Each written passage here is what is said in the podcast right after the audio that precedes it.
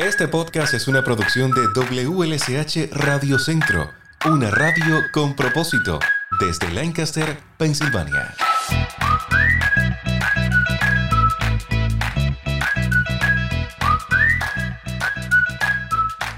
¿Qué tal? Quiero darte la bienvenida a un nuevo episodio de nuestro podcast aquí en WLSH Radio Centro. Como siempre es un gusto poder compartir contigo estos temas de mucha ayuda y de interés para nuestra comunidad. Recordarás que hace unas semanas, yo diría que unos meses atrás, conversábamos sobre compensación laboral. En ese episodio ofrecíamos todas las herramientas para que estuvieras capacitado si enfrentabas una situación como esa. Hoy quiero centrarme sobre los derechos que tenemos como trabajadores ante un accidente laboral. Me acompaña el abogado Ángel Torres de la firma HGSK. Ángel regresa a nuestro podcast. Es un placer poder conversar con él nuevamente sobre este tema para ofrecerte toda la información necesaria, para que sepas si existe una ley que nos respalda como trabajadores, si no estamos trabajando directamente y por alguna razón vamos al trabajo a entregar alguna documentación o una solicitud de vacaciones y nos accidentamos lamentablemente, ¿estamos cubiertos? Podemos iniciar un reclamo en ese proceso? ¿Cuáles son los pasos a seguir luego de tener un accidente? Toda esa información la estaré compartiendo contigo en este episodio del podcast. No te vayas. Qué gusto poder recibir nuevamente en nuestro podcast al abogado Ángel Torres. Ya miembro de la familia, pudiéramos decir Ángel, bienvenido. Muchas gracias Lázaro y saludos a todos. Qué bueno poder contar con un criterio especializado en este tema que quiero abordar en el día de hoy. Hace unos meses, aquí en el podcast, yo conversaba con, con, otra colega tuya, con otra abogada, sobre el tema de compensación laboral. Nos ofrecía todos los detalles, las herramientas que debemos tener como empleados. Pero quisiera enfocar este episodio a los derechos que tenemos como trabajadores ante un accidente. Yo sé que todos los trabajos no son iguales hay unas posiciones que tienen un poco más de riesgo que otras. No vamos a comparar a una persona que está en la oficina, por ejemplo, sentado todo el tiempo, a una persona que está trabajando directamente en un almacén, en una fábrica, con otros utensilios. Son unos trabajos un poco más riesgosos, pudiéramos decir.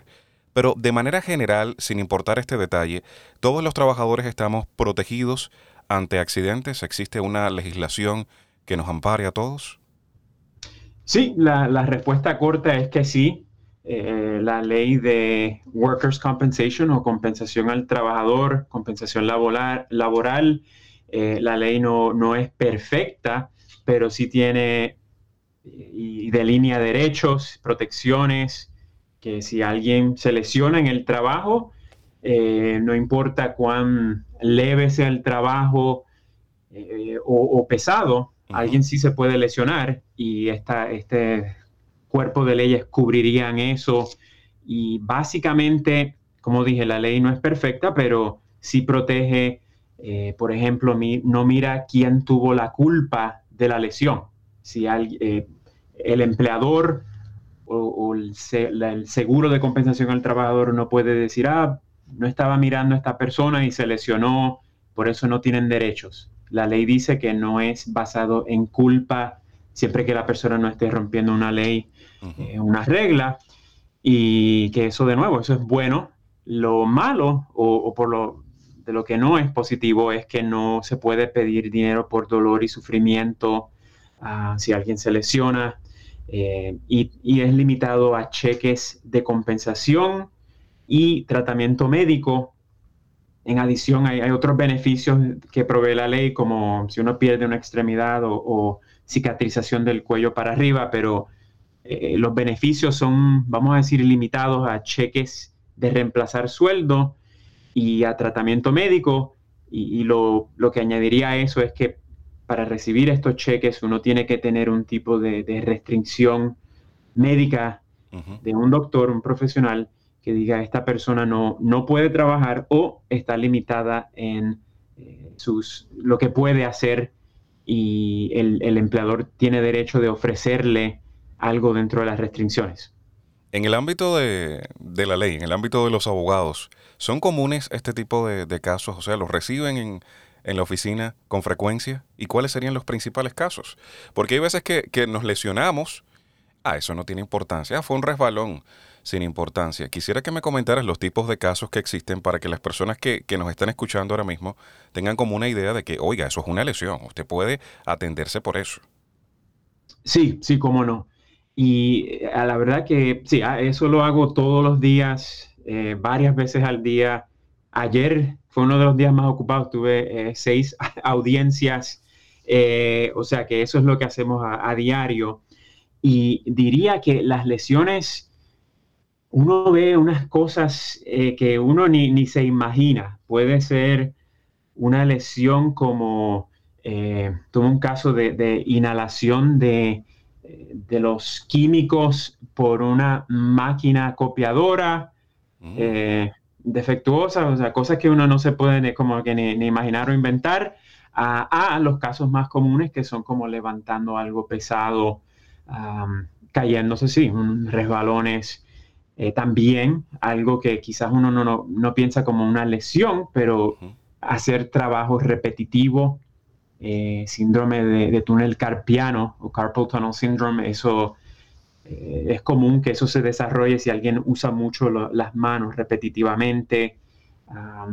uno de los casos de ayer fue que un señor tenía que tener su cuello en un ángulo por cinco o seis horas al día eh, arreglando ciertas máquinas. O sea que eso desarrolló una condición del cuello eh, que no necesariamente es que es un, accidente de un impacto, pero puede depender de posiciones, eh, uso repetitivo del cuerpo y sí, lo más común, levantando artículos. Ángel, a veces en las compañías pequeñas sobre todo suele pasar cuando no hay suficiente personal o no existe la designación de, tareas específicas para cada persona, pues somos un poquito todólogos y hacemos de todo y nos encargamos de ayudar para que el trabajo salga. ¿Qué pasa si nos lesionamos haciendo algo que no está incluido directamente en nuestro contenido laboral? A veces nos da miedo reportarlo porque decimos, no, pero es que eso no me tocaba, yo lo hice por ayudar o por estar de brindado. ¿En ese caso estamos amparados también? Sí, la respuesta corta ahí de nuevo es que sí, porque volviendo a lo, que dice la ley, no importa si fue eh, culpa de uno, eh, no es una excusa que el empleador pueda decir, no, eso no fue parte de su, trabajo, de sus responsabilidades. Si sucedió en el trabajo, fue cumpliendo un propósito para el empleador, es, es considerado algo de una lesión laboral, siempre que no sea, una excepción sería si se le dice claramente a la persona, hay una regla que dice, usted no puede hacer esto, como no puede cruzar esta línea, no puede entrar a esta área. a, veces hay, si hay una, regla clara prohibiendo eh, esa actividad, ahí podría ser difícil, pero aún así mi argumento sería de que fue cumpliendo algo para el empleador y se benefició de eso y se lesionó eh, el trabajador. Y en el caso de las personas que trabajan por hora, Ángel, se dice que si tú no haces el clock-in o no estás en el sistema, técnicamente no estás trabajando. ¿Qué pasa si nos lesionamos antes de llegar a ese punto del reloj, antes de, ponchar en nuestro horario laboral? Sí, eso es una buena pregunta. Si uno vuelve de nuevo, una pregunta muy común que la ley, eh, eh, de nuevo, no es perfecta, pero tiene ciertas eh, ciertos puntos de que tratan de, ser justos, de que si el, em, empleado está cumpliendo un propósito, si por ejemplo se le olvida ponchar eh, o si entra un poquito temprano y empieza a adelantar algunas cosas, eso debe de ser considerado una lesión laboral porque estaba haciendo algo para el empleador. Ahora, si solamente es que va, ya terminó su turno, eh, o en un día libre fue a visitar a una amistad o se le quedó algo personal. Eh, no necesariamente eso sería considerado un accidente laboral. Ahí sería más difícil hacer esa conexión de, proveerle un servicio o un beneficio al empleador, pero no, la respuesta es que no necesariamente tiene que ser dentro del horario de uno o que uno eh, tiene que haber, si uno se le olvidó ponchar ya no, no puede, no tiene ningún derecho. Eh, sí. Entonces, si regresamos al trabajo por, o sea, terminamos nuestro turno, por ejemplo, nos vamos y recordamos en el camino o cuando ya estamos en la casa y dejé, no sé, la billetera. Tengo que regresar al trabajo. O si tengo que ir en un horario extra a llevar cierta documentación, como una solicitud de vacaciones o quizás una aplicación para otra posición, ahí no estoy totalmente cubierto. Ahí estaría un poquito difícil y, las dos circunstancias son, son, son diferentes. Porque si, por ejemplo, uno va de regreso a la casa, la ley base o la ley típicamente dice es que no se cubre una lesión laboral de, eh, o no es considerada una lesión laboral si uno está de regreso a la casa, siempre que uno esté fuera de la, propiedad del empleador, pero si va de camino a la casa, ah, no, si uno va de, desde la casa a entrar al trabajo, no es considerada una lesión laboral si es fuera de la propiedad del empleador, ah, pero si uno va eh, a entregar unos documentos eh, que, había pedido el empleador o algo que es necesario, ahí, aunque no sea dentro del horario de uno, yo argumentaría de que debe de ser considerado un accidente laboral porque, porque uno está cubriendo el propósito o, proveyendo algo que, le beneficia al empleador y, y sí que no. Ah, Supongo que la respuesta es, ah, depende muchísimo, muchísimo de las circunstancias específicas y uno tendría que mirar eh, pues varios puntos y, por eso es que por eso es que, existimos los abogados para mirar esos puntos de la ley eh, que uno puede cubrir. Claro, para ayudarnos a descifrarla, ¿verdad? sí, sí, correcto. Ángel, mencionabas algo sobre dentro del, de los límites del trabajo, dentro del trabajo. Quisiera preguntarte sobre esto. ¿Existen, bajo la ley, límites en cuanto a distancia sobre las áreas en las cuales podemos o no tener un accidente y es responsable el, centro de empleo? Porque me pongo a pensar en el parking ahora mismo. ¿Cuántos accidentes no ocurren en el parking? Cuando está nevando, por ejemplo, resbalamos o hay mucho viento o no nos damos cuenta de detalles y por nuestros propios pies caemos. ¿Esto también se podría incluir en accidentes laborales?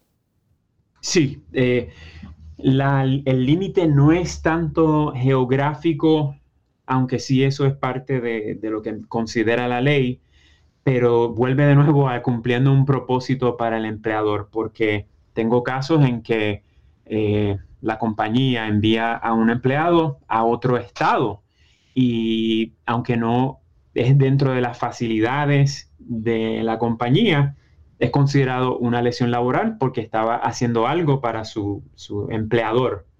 Eh, y cuando en los casos de estacionamiento, típicamente la respuesta o la regla básica es que si estás dentro de el estacionamiento, del parking de la compañía, estás entrando al trabajo, estás saliendo del trabajo, sufres un accidente, si es considerado eh, un accidente laboral y, aunque estés entrando y saliendo de un, de un break o un almuerzo en el estacionamiento, es parte del, bajo del control del empleador, que la persona no está ahí porque, porque le dé la gana, es porque está trabajando. O preparándose para entrar a su turno laboral.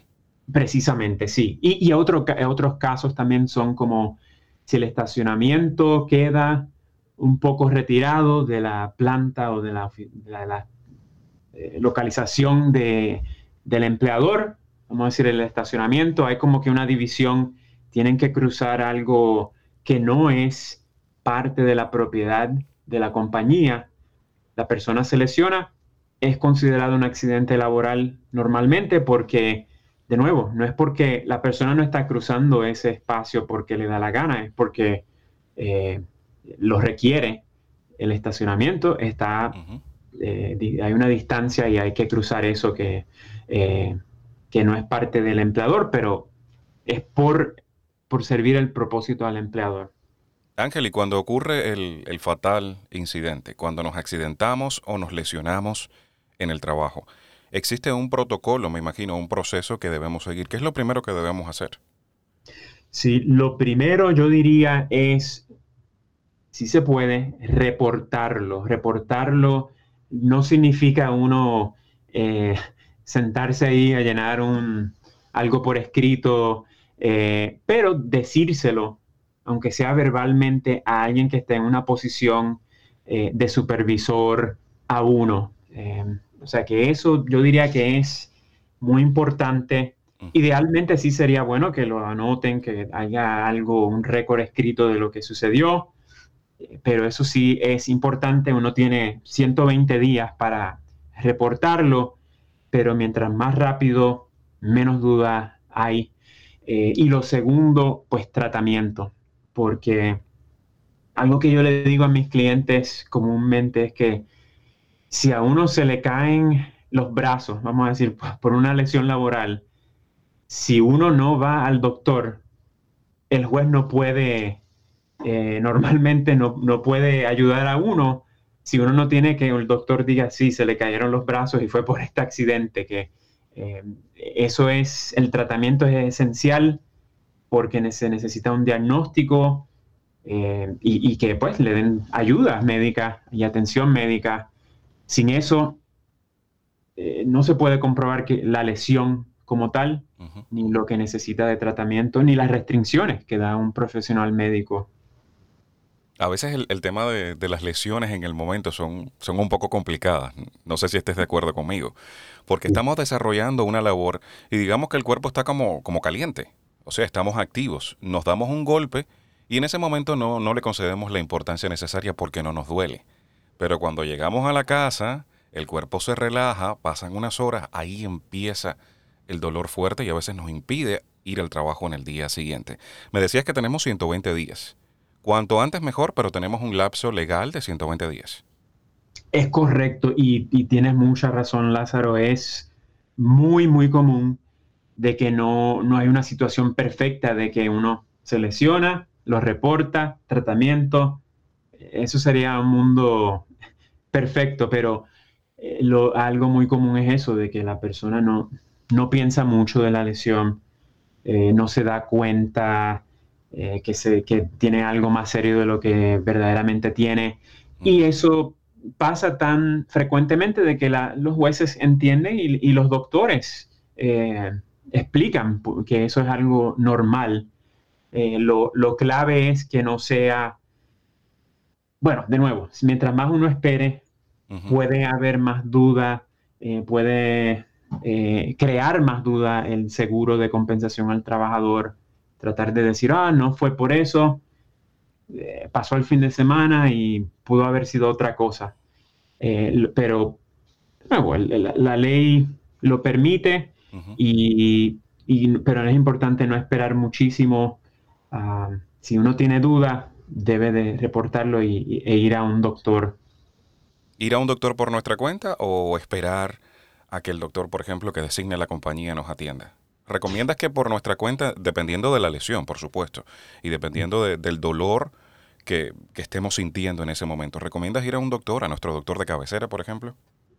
Sí, e, eso también buena pregunta y sí depende de las circunstancias, pero normalmente sería preferible, eh, fuera de una emergencia de que pues uno, no, uno tiene que ir inmediatamente, debe de ir a sala de emergencia, pero si uno preferiblemente lo reportaría al empleador y el empleador le diría, tenemos un panel eh, de doctores que puedes tienes que visitar los primeros 90 días y por ley eso es permitido limitar a, un panel, a una lista de doctores, eh, que eso es muy común y pues porque si uno se sale fuera de esa lista, a menos que sea una emergencia, la aseguradora de compensación al trabajador o de Workers' Comp no tiene que, pagar ese tratamiento.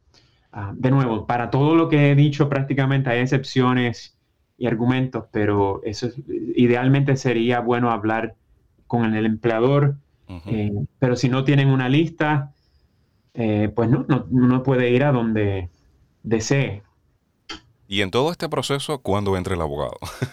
¿Cuándo podemos llamar al abogado para que nos represente? Porque me imagino que hasta aquí estamos dependiendo directamente de lo que nos dice el empleador. El empleador está manejando toda esta situación. Y a veces necesitamos un poquito de confianza en, nosotros, alguien con quien desahogarnos y decirle el rumbo que está tomando la situación. ¿Cuándo recomiendas contactar al abogado?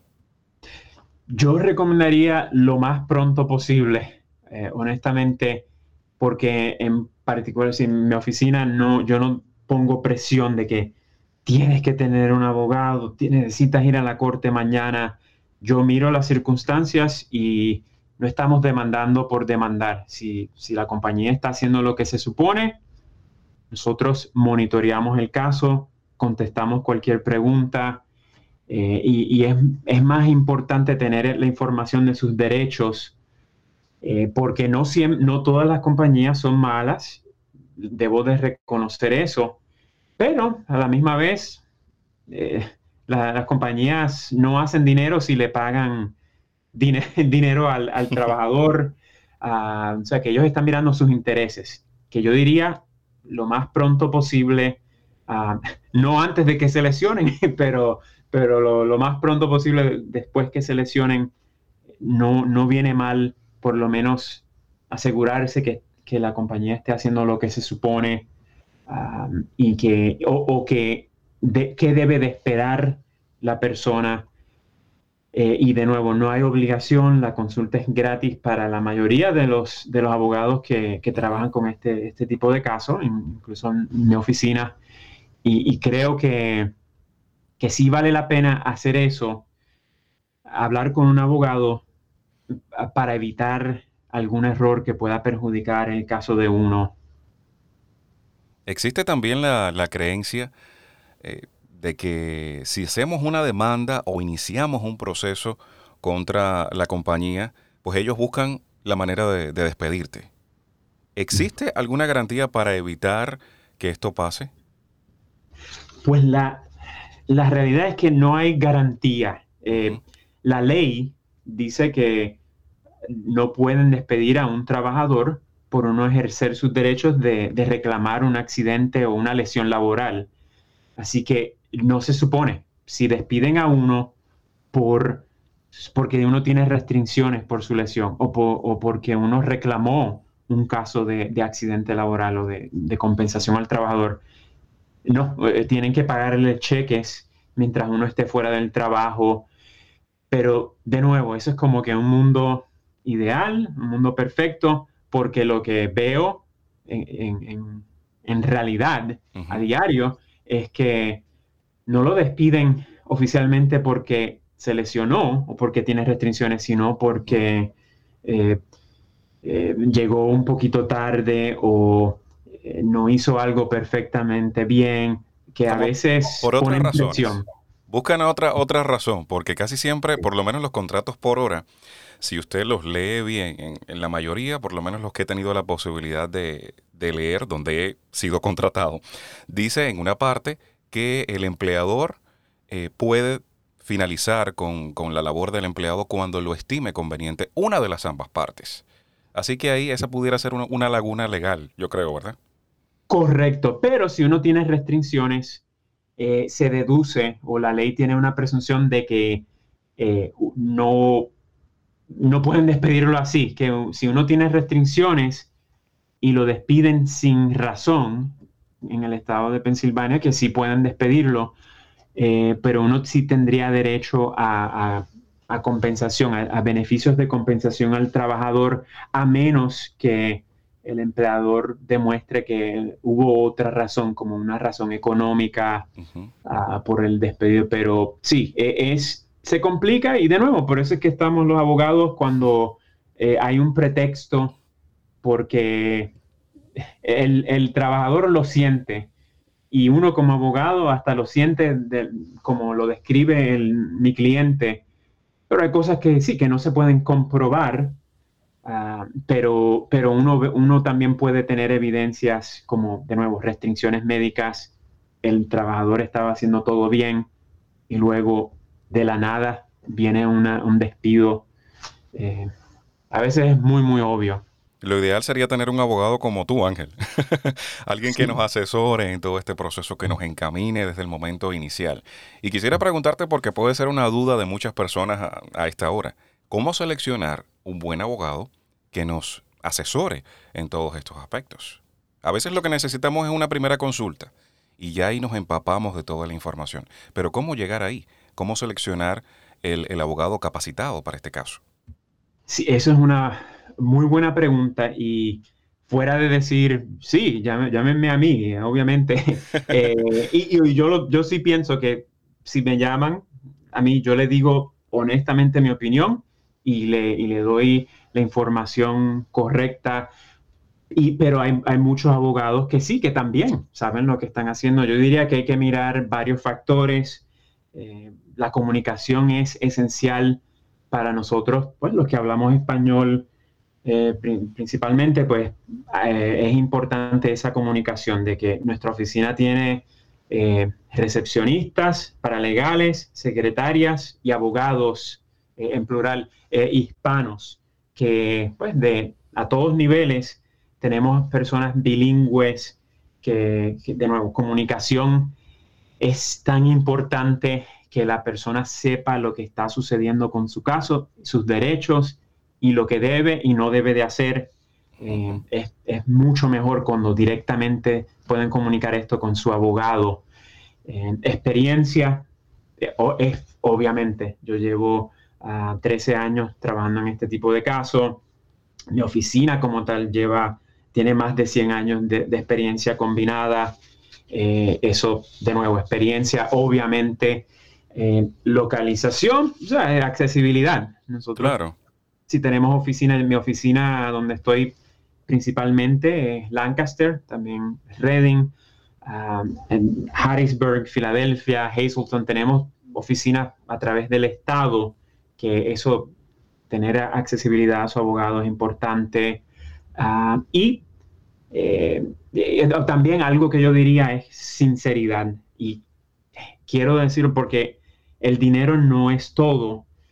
Alguien, si, si le están hablando de, de, dinero desde que entra a la puerta, quizás no tienen sus mejores intereses en mente porque si alguien se lesiona, necesita tratamiento médico, hay que mirar lo que estén diciendo los doctores, porque uno no quiere estar aceptando un, dinero y luego tener que pagar eso en una cirugía. Lo que le dieron, gastarle en una cirugía, sinceridad y, que le importe eh, sus intereses también es importante. Y, no hay manera mágica de, de, mirar todos estos factores, pero yo diría que hablar con la persona, llamar, puede llamar a más de un abogado, pero ah, hablando con la persona muchas veces uno ya, ya siente lo que, eh, pues, si sí o si no. El feeling, ¿verdad?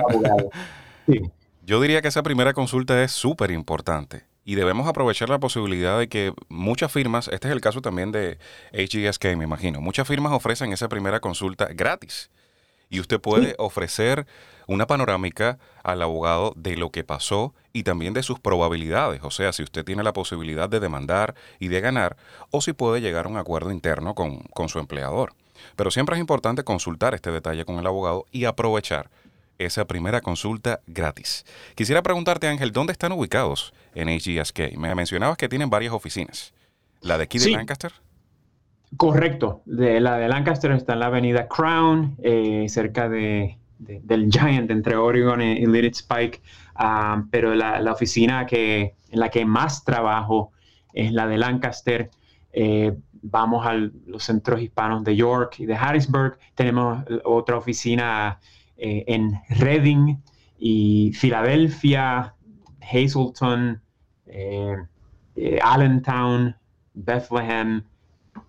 Honestamente, hay oficinas que yo ni he ido todavía porque me concentro en esta región de, eh, por el central de, Pensilvania, de, Lancaster y, Reading. pero sí, varias oficinas. De todas maneras, en la descripción de este episodio voy a colocar toda la información de, de, las oficinas, el sitio web y cualquier número de teléfono al que puedan llamar las personas para recibir esa primera consulta gratis. Quiero agradecerte, Ángel, tu participación nuevamente en el podcast. Gracias por regresar y por ayudarme a descifrar estos temas, a veces tan complicados, ¿verdad?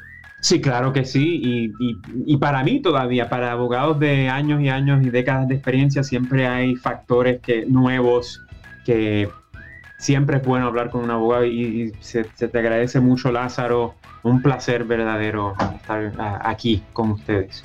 Gracias Ángel Torres, abogado de HDSK, por compartir conmigo este tiempo aquí en el podcast. Que tengas un excelente día. Igual, igual, Lázaro. Cuídate.